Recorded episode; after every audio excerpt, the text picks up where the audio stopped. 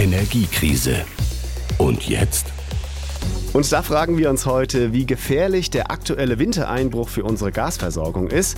Und dann gehe ich zusammen mit Ute Scheins aus der WDR Wirtschaftsredaktion der Frage nach, was jeder und jede von uns tun kann, um im Winter beim Heizen zu sparen. Ich heiße Michael H. Hi.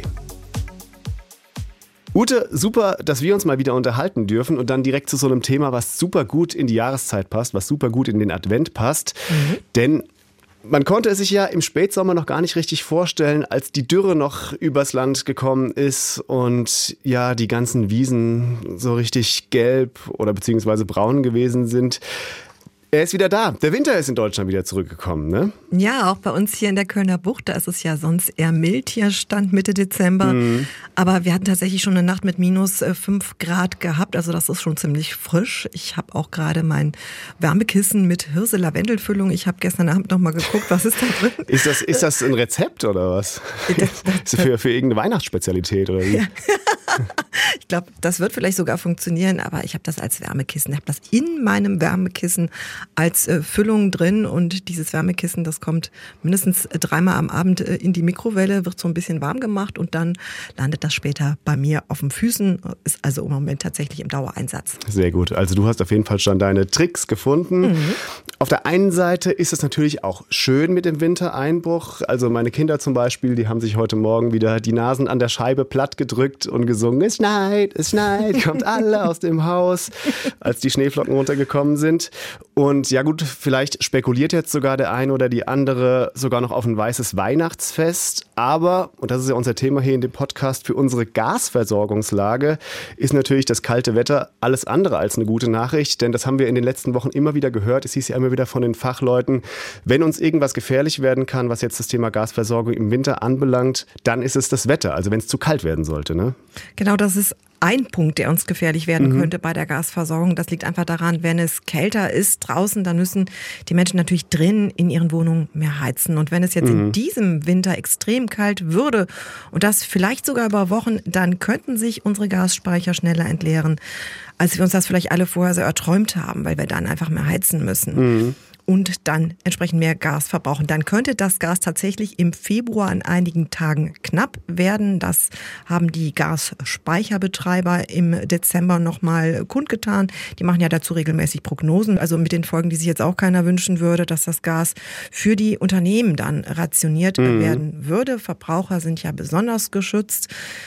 Das ist zwar alles nicht besonders wahrscheinlich, dass es dazu kommt, aber es ist eben trotzdem möglich. Nicht so wahrscheinlich, sagst du, aber machen wir jetzt trotzdem wetterbedingt erste Schritte in diese Richtung? Sprich also, verbrauchen wir gerade mehr Gas, als wir eigentlich dürften, in Anführungszeichen, oder wie ist das jetzt?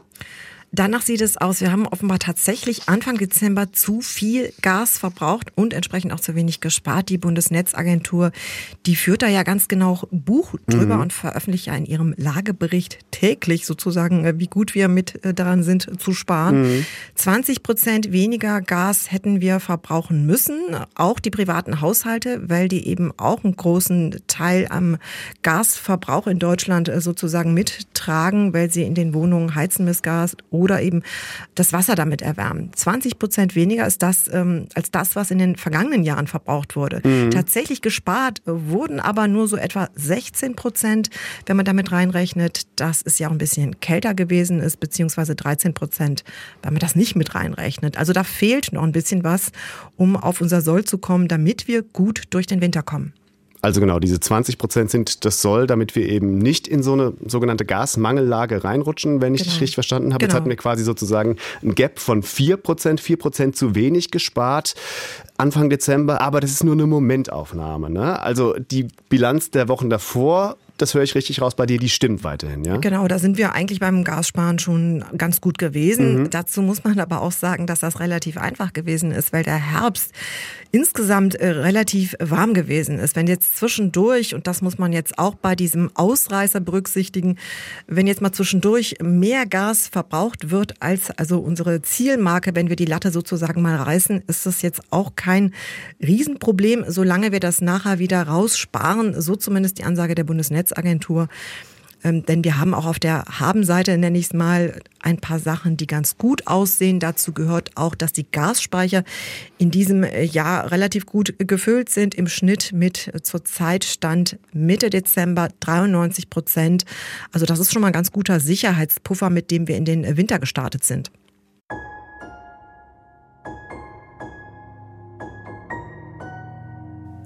Also kein Grund zur Panik aktuell, aber jetzt auch nicht die Zügel schleifen lassen beim Thema Gassparen. Das ist so ein bisschen die Message aktuell, ja? So würde ich das eben auch sehen. Auch wenn das uns dieses Sparen alleine noch nicht ganz sicher durch den Winter bringt.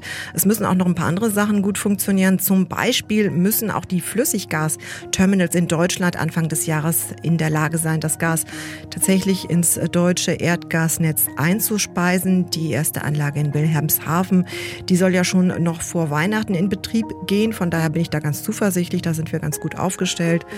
Ja, aber trotzdem, ums Sparen kommen wir nicht drum rum.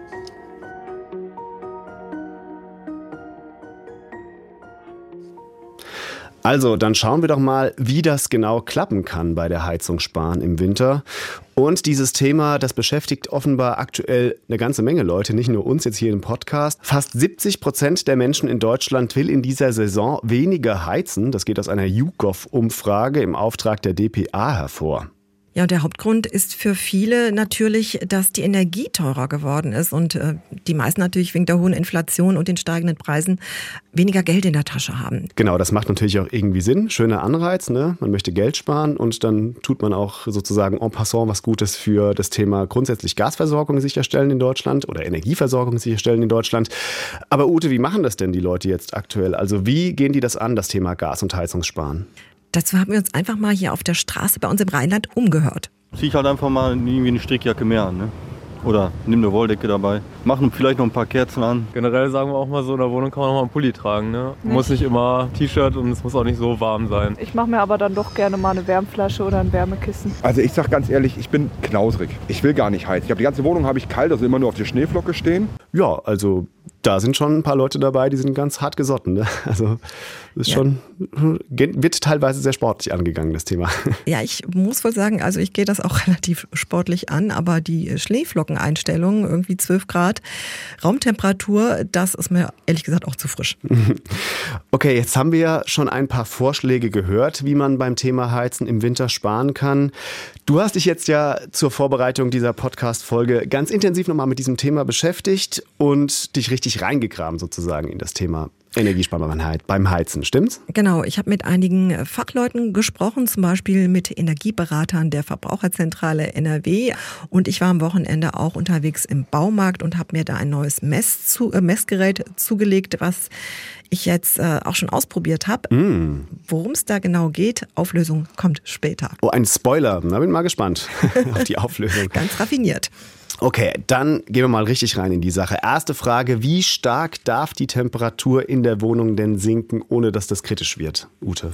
Also weniger als 16 Grad sollten es tatsächlich nicht sein. Das ist so die Mindesttemperatur, sagen Fachleute. Also mhm. in der mhm. Regel sind, äh, ist das wirklich die unterste Grenze, damit sich kein Schimmel ausbreitet. Ah, ja. Das ist ein Problem, das ich mir schnell einfange im Winter, wenn ich zu wenig heize. Machen wir uns nichts vor, diese 16 Grad sind aber auch weit weg von dem, was viele Leute so als Wohltemperatur empfinden würden, zum Beispiel im Wohnzimmer. Ja, da sind ja ab so 19 Grad, zwischen 19 und 23 Grad, das ist ja eher so da die Regel. Also das ist äh, schon relativ frisch, diese 16 Grad. Also 16 Grad, das ist die Untergrenze, das nehme ich schon mal mit, aber an die kann ich mich auch wirklich rantasten. Also ich kann versuchen, in diese Richtung sozusagen meine Heizung laufen zu lassen und dann spare ich wirklich effektiv eine Menge Geld, ja? Also die Faustregel, das kann man in etwa sagen, ein Grad weniger, das spart im Schnitt so sechs Prozent an Heizenergie und entsprechend natürlich auch an Heizkosten. Ah, okay, das kann man sich gut merken. Also ein Grad heißen dann am Ende sechs Prozent mehr bei der Heizkostenabrechnung. Oder eben, wenn ich weniger heize, dann eben genau sechs Prozent weniger. Vielleicht kann man das besser verstehen, wenn man das mal an einer Beispielrechnung klar macht. Angenommen, ich hätte jetzt alle Zimmer in meiner Wohnung bisher durchgehend auf angenehme, kuschelige 24 Grad geheizt und würde ich jetzt sagen, also 19 Grad, das reicht mir. Ja, dann muss tatsächlich sich sehr viel verändert haben bei der Person zwischen der letzten und der aktuellen Heizperiode. Ich glaube, da muss einem wirklich im Sommer zufälligerweise vielleicht ein Pelz gewachsen sein, dass man plötzlich da fünf Grad weniger in der Wohnung aushält. Aber wer weiß, ja. Ja, genau. Oder wer das nicht geschafft hat, sich diesen Pelz über den Sommer anzuzüchten, äh, da reicht möglicherweise auch ein, zwei Pullis. Also 19 Grad finde ich persönlich auf dem Sofa sehr frisch. Aber angenommen, ich hätte es jetzt tatsächlich geschafft, diese fünf Grad weniger, die es ja dann gewesen wäre, zu heizen, dann würde ich theoretisch 30 Prozent an Heizenergie und Heizkosten sparen. Ich sage jetzt bewusst theoretisch, weil ich davon ausgehe, dass die meisten ja auch jetzt schon oder in den Vorjahren ein bisschen weniger gespart haben, nachts die Temperatur absenken oder wenn sie aus dem Haus gehen, das Thermostat etwas runterdrehen. Von daher also die 30 Prozent, die dürften nur die wenigsten tatsächlich schaffen, wenn sie nicht erfrieren wollen. 30 Prozent wäre aber auf jeden Fall eine Hausnummer. Dir fällt es natürlich leichter, auch auf der Couch noch ein bisschen Energie zu sparen, weil du hast ja immer dein Kirschkernkissen auf den Füßen, wenn ich es richtig verstanden habe. Ne? Also ich bin ein totaler Fan von diesem Kissen geworden und äh, ja, das, das funktioniert einfach ähm, super. Du musst es halt immer mal wieder zwischendurch ein mhm. bisschen aufheizen, sonst mhm. funktioniert das nicht mehr an den Füßen. Klar. Okay, und jetzt hast du aber gesagt, also beziehungsweise mit dem Szenario gerechnet, dass ich in der ganzen Wohnung die Temperatur um fünf Grad senke. Gibt es denn vielleicht auch die Alternative, dass ich sage, okay, bestimmte äh, Räume, die möchte ich so heizen wie immer, keine Ahnung, Wohnzimmer, vielleicht die Küche oder sowas, da will ich eigentlich wenig machen, aber bestimmte Räume, die ich vielleicht gar nicht so oft nutze, keine Ahnung, Kombination Hobbyraum, der vielleicht auch noch als Gästezimmer funktioniert mhm. oder sowas, ähm, da mache ich in diesem Jahr die Heizung gar nicht an und die restliche Wohnung heize ich wie immer. Ist das auch eine Option?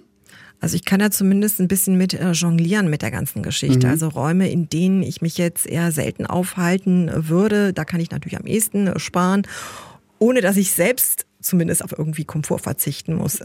Ich kann natürlich jetzt auch bewusst hingehen und sagen, sollen doch meine Gäste frieren, wenn sie Weihnachten kommen und ich sie da ins, äh, zum Übernachten ins Gästezimmer verfrachte. Ja, in diesem Jahr, glaube ich, wollen ja die allermeisten Leute eher keine Gäste empfangen, sondern woanders zu Gast sein, ne? dass sie da die Heizenergie direkt so mitsparen können vielleicht. Aber wenn du genügend äh, Leute zusammenbringst, dann bringen die natürlich auch viel Wärme mit. Das stimmt natürlich, Körperwärme. Ja, genau, oder die setzt alle schön, schön eng am Weihnachtstisch Esstisch zusammen, damit sie nicht so frieren. Mhm. Ähm, wenn ich aber unter diese 16 Grad Grenze gehen möchte, also ich würde jetzt erstmal davon ausgehen, also bei den 16 Grad, das mhm. ist schon eine gute Grenze, aber wenn ich jetzt sage, Gästezimmer, okay, ähm, vielleicht, da gönne ich mir vielleicht auch was weniger, dann muss ich auf jeden Fall, und das muss ich sowieso, wenn ich jeder weniger heizt, dann muss ich auf jeden Fall das Thema Feuchtigkeit genauer im Blick halten, mhm. die Feuchtigkeit regelmäßig kontrollieren, weil ich eben mir sonst Probleme mit Schimmel einfange. Unter Umständen kann ich aber ein bis zwei Grad weniger rauskitzeln. Mhm. Ich habe darüber auch mit dem Energieberater Reinhard Loch gesprochen, wie er das sieht, wenn man jetzt zum Beispiel gezielt in einzelnen Räumen äh, deutlich weniger heizt. Wenn dieser Raum nicht genutzt wird, dann entsteht in dem Raum auch keine Feuchtigkeit. Und es wäre auch niemand betroffen, wenn er eben der Raum sehr kalt wird. Dann müsste man diesen Raum schließen, äh, damit man eben Sorge trägt, dass keine Feuchtigkeit eindringen kann. Also der Klassiker ist immer so das Gästezimmer neben dem Bad. Man kommt selber ja feucht aus dem Bad heraus, bringt Feuchtigkeit einfach mit. Und wenn in diese Räume Räume dann die Feuchtigkeit des Badezimmers, benachbart nebendran sind ja oft Gästezimmer oder Schlafzimmer, äh, wenn die Feuchtigkeit dort reinkommen kann, dann schlägt sie sich eben doch wieder nieder. Deswegen der Raum sollte dann möglichst die Tür geschlossen bleiben.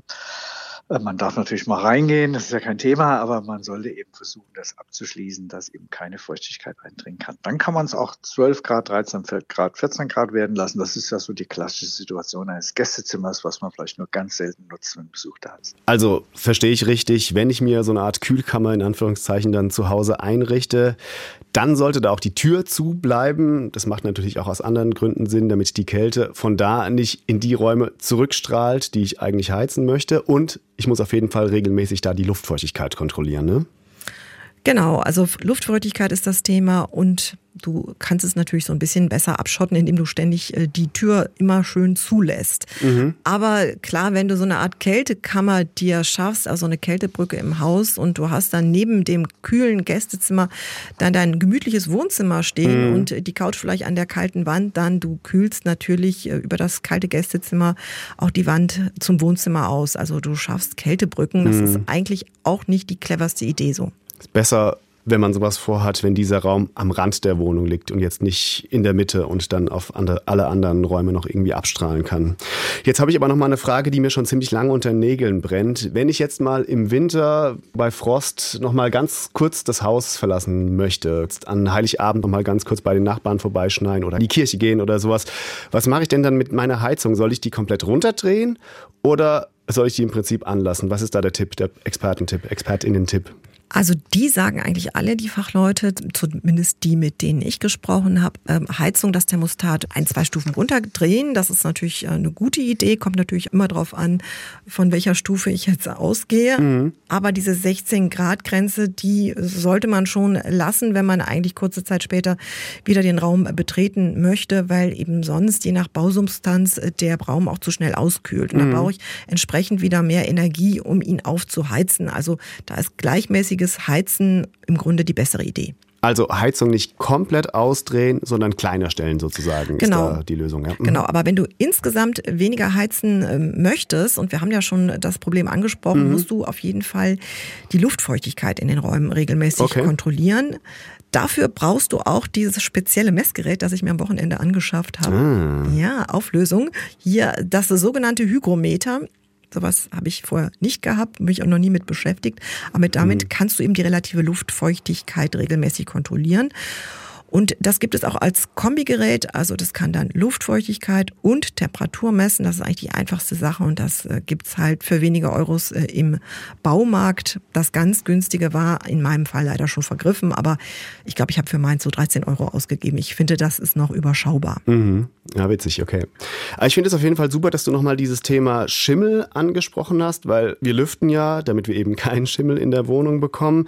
Das ist ja so ein bisschen die dunkle Bedrohung, sage ich mal, jetzt für alle alle Leute, die im Winter gerade beim Thema Heizenergie so ein bisschen sparen wollen. Schimmel ist natürlich super doof, ist natürlich auch für die Gesundheit nicht komplett unbedenklich, kriegt man teilweise auch zumindest nur mit einem großen Aufwand wieder aus der Wohnung raus, heißt, will also keiner haben. Ute, was muss ich machen? Wie muss ich konkret lüften, damit ich keinen Schimmel bekomme? Du musst auf jeden Fall dir dein Hygrometer, dein neues schnappen mhm. und erstmal kontrollieren, wie steht's eigentlich mit der Luftfeuchtigkeit? Wie sieht's da aus? Ich habe über das ganze Thema auch mit ähm, Reinhard Loch gesprochen. Mhm. Und hören wir doch einfach mal rein, was er dazu sagt. Wenn dann die Nadel oder die Digitalanzeige ständig so im Bereich über 60 Prozent Luftfeuchtigkeit ist, dann droht einfach die Schimmelgefahr. Das ist einfach Bauphysik. Äh, Feuchtigkeit des Raums schlägt sich an der kalten Außenwand nieder. Das geht ein paar Tage oder ein paar Wochen gut. Aber gerade wenn man Raufasertapeten haben und viele Menschen haben ja einfach die klassische, es ist ja letzten Endes Holz, Papier, Tapete. Das ist für den Schimmel ein wunderbarer Nährstoff, Holz und noch ein bisschen Feuchtigkeit dazu, noch ein bisschen Staub mm, und schon kann er wachsen. Okay, also nochmal für mich zum Mitschreiben, wenn ich in einem Raum sehr wenig heize, dann werden da die Wände kalt, logisch. Und das führt eben dazu, dass sich die Feuchtigkeit leichter an der Wand, an der Tapete absetzen kann. Wasser kann da eben kondensieren, kondensiert dann auch. Mhm. Kleine Tropfen kann man da teilweise ja sogar wirklich beobachten. Und deshalb ist es dann so wichtig, dass man die Luftfeuchtigkeit kontrolliert und regelmäßig lüftet. Genau, dann sind wir wieder beim Lüften. Wenn dann die Luftfeuchtigkeit zu hoch ist, Stoßlüften und dann sinkt die Luftfeuchtigkeit ganz schnell äh, wieder runter. Also das geht innerhalb weniger Minuten, ist dann die Feuchtigkeit erstmal wieder raus. Jetzt gibt's aber eine Situation bei uns im Alltag, da holen wir uns ganz bewusst die Feuchtigkeit in die Wohnung. Geht natürlich ums Thema Wäschewaschen. Ähm, und Genau, die wollen wir natürlich dann auch, wenn die Wäsche gewaschen ist, wieder loswerden. Jetzt ist das Problem, dass einige Leute, viele Leute ja keinen Platz für einen Trockner zum Beispiel in ihrer Wohnung haben und deshalb wirklich noch ja, einen Wäscheständer, eine Wäschespinne in der Wohnung aufstellen müssen, um die Wäsche trocken zu bekommen. Wie mache ich das denn am geschicktesten, Ute, ohne Schimmel zu riskieren jetzt gerade im Winter? Ja, das äh, mit der Wäsche in der Wohnung trocknen bei geschlossenen Fenstern, das ist natürlich tatsächlich ein Problem. Klar, aber viele Leute haben das halt, ne? Muss man halt irgendwie mit klarkommen und es gibt ja Lösungen, ne? Ja, das ist aber keine richtig gute Lösung, finde ich. Also mhm. Also klar, wenn es irgendwie möglich ist, dann würde ich jetzt im Winter auf jeden Fall die Wäsche im, in den speziellen Trockenräumen trocknen, wenn sowas vorhanden ist im Haus oder im Keller. Mhm. Dann muss ich mir aber den Keller erstmal angucken. Ist der gut durchlüftet? Wie sieht's da aus mit Feuchtigkeit? Ähm, sonst fange ich mir nämlich im Keller dann den Schimmel ein und die Klamotten dürften dann auch nicht mehr so, nicht mehr so gut riechen. Mhm. Andere Möglichkeit, falls vorhanden, die Wäsche auf dem Balkon aufhängen oder im Garten. Das geht bei schönem Wetter, zumindest auch im Winter. Und die Wäsche trocknet auch bei Minustemperaturen. Was du natürlich auch machen kannst, damit du gar nicht in die Verlegenheit kommst, die Wäsche draußen im Frost trocknen zu müssen, mhm. in dem Maße. Du kannst äh, versuchen, sie möglichst hoch anzuschleudern, noch in der Waschmaschine. Das geht natürlich nicht mit allen Sachen. Also der Kaschmirpulli oder so Wollsachen, die vertragen das ja in der Regel nicht so gut. Mhm. Aber wenn ich jetzt wirklich keine Möglichkeit habe, die Wäsche auf dem Balkon zu hängen oder die Wäsche, keine Ahnung, in den Trockenkeller zu hängen, sie muss in einem Raum hängen. Wie gehe ich damit am intelligentesten um? Also Heizung ein bisschen hochdrehen wahrscheinlich oder was, was ist da die Lösung? Also ich würde die Heizung jetzt nicht extra abdrehen, ich würde sie aber auch nicht speziell jetzt besonders hochdrehen. Du musst auf jeden Fall die Luftfeuchtigkeit im Blick halten und regelmäßig lüften. Also mhm. es ist dann eher so die Idee, ähm, samstags morgens waschen, Wäsche aufhängen und dann immer den Raum regelmäßig kontrollieren, Stoßlüften. Also vielleicht so die Sache, ich äh, schmeiß die Wäsche abends an, hänge alles schön in der Wohnung mhm. auf, drehe noch die Heizung auf oder am besten noch ab und äh, warte dann so, was sich am nächsten Tag, bis ich dann arbeiten geht, von der Arbeit zurückkommt, tut. Dann habe ich in der Regel ganz schnell Schimmel.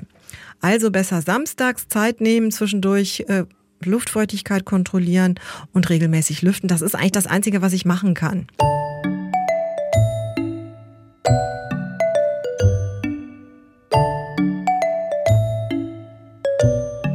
Wer das Thema Wäsche trocknen jetzt im Winter hat, Erste beste Lösung wäre, nach alternativen Trockenorten zu suchen. Nicht direkt in der Wohnung die Wäsche trocknen. Wenn es nur in der Wohnung geht, dann Wäsche gut schleudern vorm Aufhängen und dann das Zimmer mit dem Wäscheständer leicht beheizen, die Luftfeuchtigkeit engmaschig kontrollieren und auf jeden Fall regelmäßig lüften. Ne? Ich finde, das hast du gut zusammengefasst.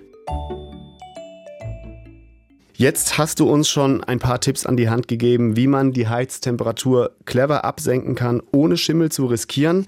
Dann würde ich jetzt gerne mit dir noch über ein Thema sprechen, was ich jetzt mal so Hausmittelchen nenne, also so ein paar kleine Handgriffe, mit denen jeder und jede von uns zu Hause die Heizleistung noch mal ein bisschen zusätzlich optimieren kann. Eine Sache, die vielleicht in dem Zusammenhang jeder schon mal gehört hat, ist das Thema Heizkörper entlüften. Ute, bringt das denn was? Tatsächlich bringt dieses Entlüften äh, von den Heizkörpern auf jeden Fall was, mhm. denn wenn du Luft im Heizsystem hast, dann verbraucht die Heizung mehr Energie als nötig ist mhm. und wie viel dann sich durchs Lüften tatsächlich einsparen lässt, das kann man natürlich pauschal immer schwer sagen, aber Fachleute gehen da so von aus, dass maximal bis zu fünf Prozent möglich wären. Das ist ja schon mal was. Fünf Prozent von der aktuellen Heizkostenrechnung, das ist ja schon eine Hausnummer. Also erklär mal, wie mache ich das und woher weiß ich, dass das ansteht? Also kleine Vorwarnung, ich komme jetzt mit einem kleinen Tutorial. Also wenn die Heizung gluckert und klopft, dann kann mhm. das, muss man sagen, das kann daran liegen, dass äh, Luft drin ist. Eigentlich solltest du die Heizung am Anfang der Heizperiode entlüften und dich da auch mit den anderen Mietern und vor allem mit deinem Vermieter absprechen, weil der danach, danach ein paar Sachen machen muss. Mhm. Das Entlüftungsventil, das findest du an einer Seite vom Heizkörper. Musst du mal gucken, genau, ob oben oder an der, an der Seite. Das kann eben unterschiedlich sein, je nach Modell. Dann brauchst du noch einen Entlüftungsschlüssel. Aha. Damit kannst du dann das Ventil aufdrehen. Wenn du dann das Zischen hörst, ist das ein gutes Zeichen. Dann ist nämlich Luft drin gewesen, die dann hoffentlich dann auch entweicht. Mhm. Und wenn Wasser kommt, sobald das Wasser kommt, dann ist Schluss, dann musst du das Ventil ganz schnell wieder zudrehen.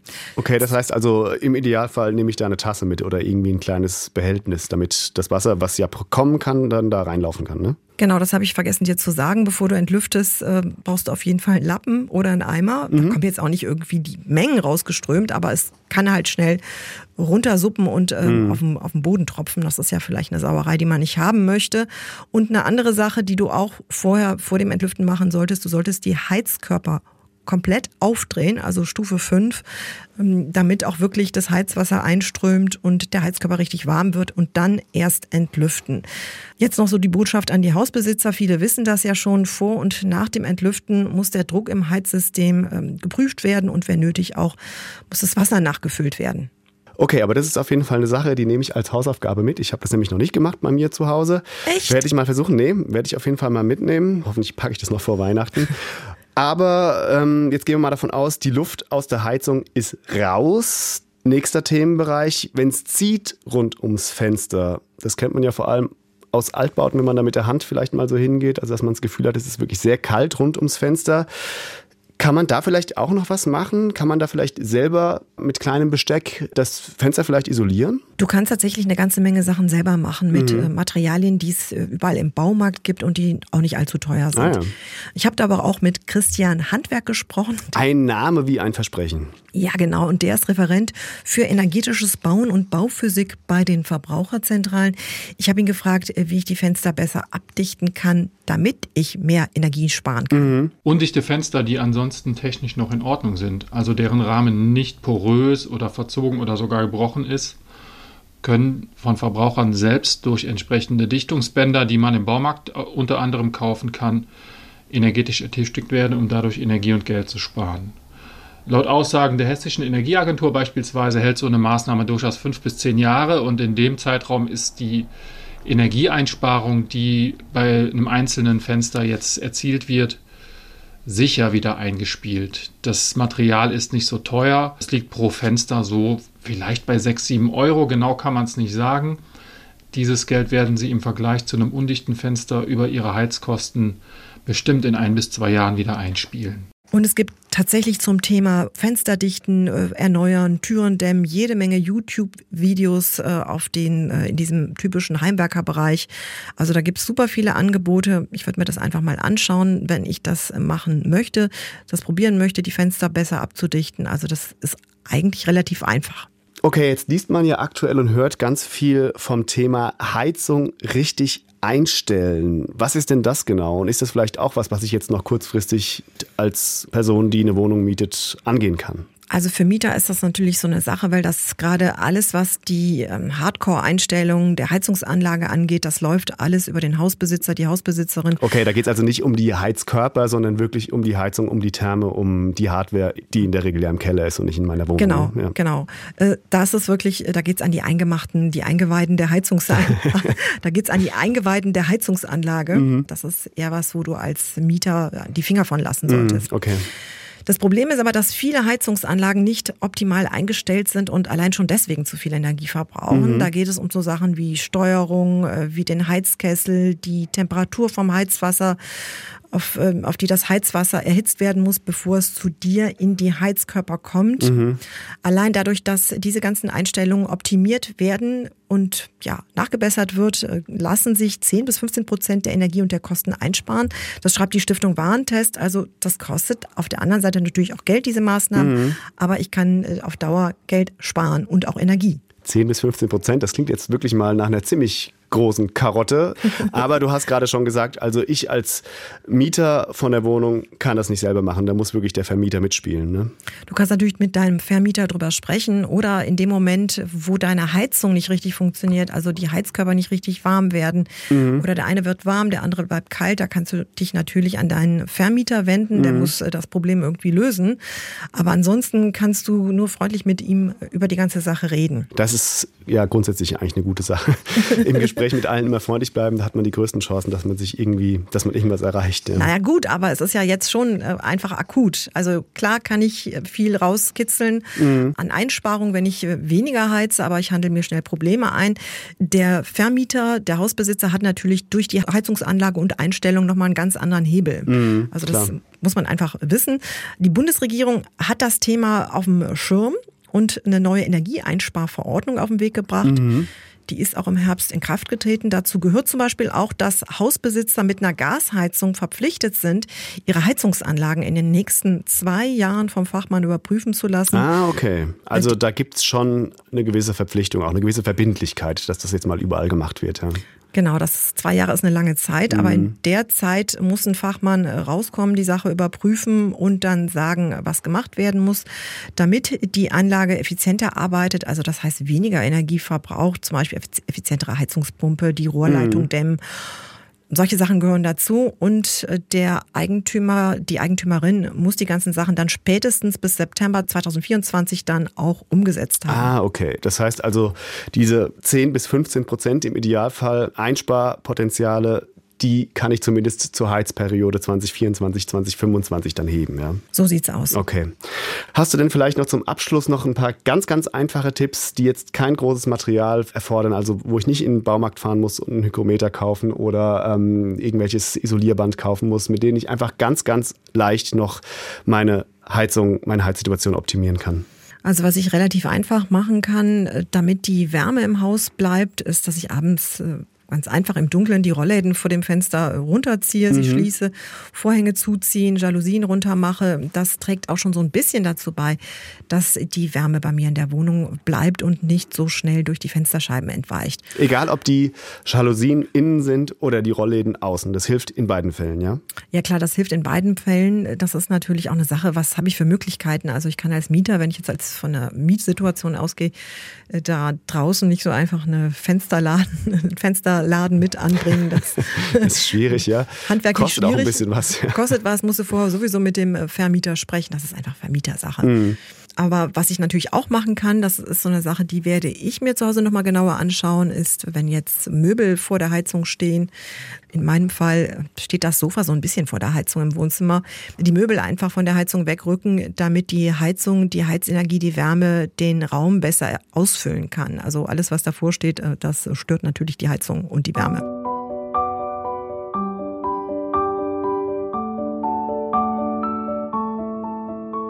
Also, Energiekrise hin oder her, hilflos sind wir auf keinen Fall. Es gibt viele Dinge, die wir alle tun können, um unsere Heizrechnung zu drücken. Angefangen vom kontrollierten Absenken der Heiztemperatur im Raum, in der Wohnung, über das Entlüften der Heizkörper, selber isolieren von Fenstern, bis hin ja zu sowas ganz Einfachem wie die Möbel wegstellen vor den Heizkörpern. Genau, ich denke da die ganze Zeit an mein gemütliches rotes Sofa. Das werde ich am Wochenende wahrscheinlich so ein bisschen aus der Ecke schieben, damit die Heizung freie Bahn hat. Und ich werde das neue Hygrometer mal in allen Räumen ausprobieren. Bin mal gespannt, was rauskommt. Ute, du hast schon Pläne fürs Wochenende. Vielen Dank, aufregend. dass du uns das alles so toll erklärt hast. Ich habe auf jeden Fall super viel mitgenommen. Ja, danke, hat mir Spaß gemacht. Energiekrise. Und jetzt? Und das war's auch schon wieder mit unserem Podcast für diese Woche. Wenn ihr uns was zu sagen habt, egal ob es Lob ist, ob es Tadel ist oder wenn ihr eine Frage habt oder vielleicht sogar einen Vorschlag für ein Thema, das wir hier mal besprechen sollen in unserer Sendung, in unserem Podcast, dann schreibt uns bitte eine E-Mail wie immer an die Adresse energiekrise.ard.de. Dann sage ich vielen Dank, dass ihr alle eingeschaltet habt und so lange dabei geblieben seid. Michael H. ist mein Name. Macht's gut, bis bald. Energiekrise. Und jetzt? Produziert für die ARD von SWR, WDR, HR und RBB. Alle Folgen und weitere Podcasts gibt's in der App der ARD Audiothek. Ah, gut, dass ihr noch da seid. Ich hätte nämlich noch einen kleinen Hörtipp für euch zum Abschluss. Allen, die sich für Tiere begeistern können, denen empfehle ich den Erlebnis Erde Podcast. Und um was es da genau geht, das erklärt euch jetzt hier eine Macherin des Podcasts selbst. Wir fliegen mit Zugvögeln. Wir suchen fast ausgestorbene Spitzmaulnashörner oder wir hängen mit Faultieren ab. Das machen wir im Erlebnis Erde Podcast. Erlebt gemeinsam mit mir, Marie Eickhoff, die spannendsten Tiergeschichten und Biologin und Bestsellerautorin Jasmin Schreiber, die bringt uns auch noch Tier-Fun-Fact-Wissen für die nächste Party mit. Erlebnis Erde ist wie eine Tierdoku, aber zum Hören. Hört rein und abonniert uns in der ARD Audiothek und überall dort, wo es gute Podcasts gibt.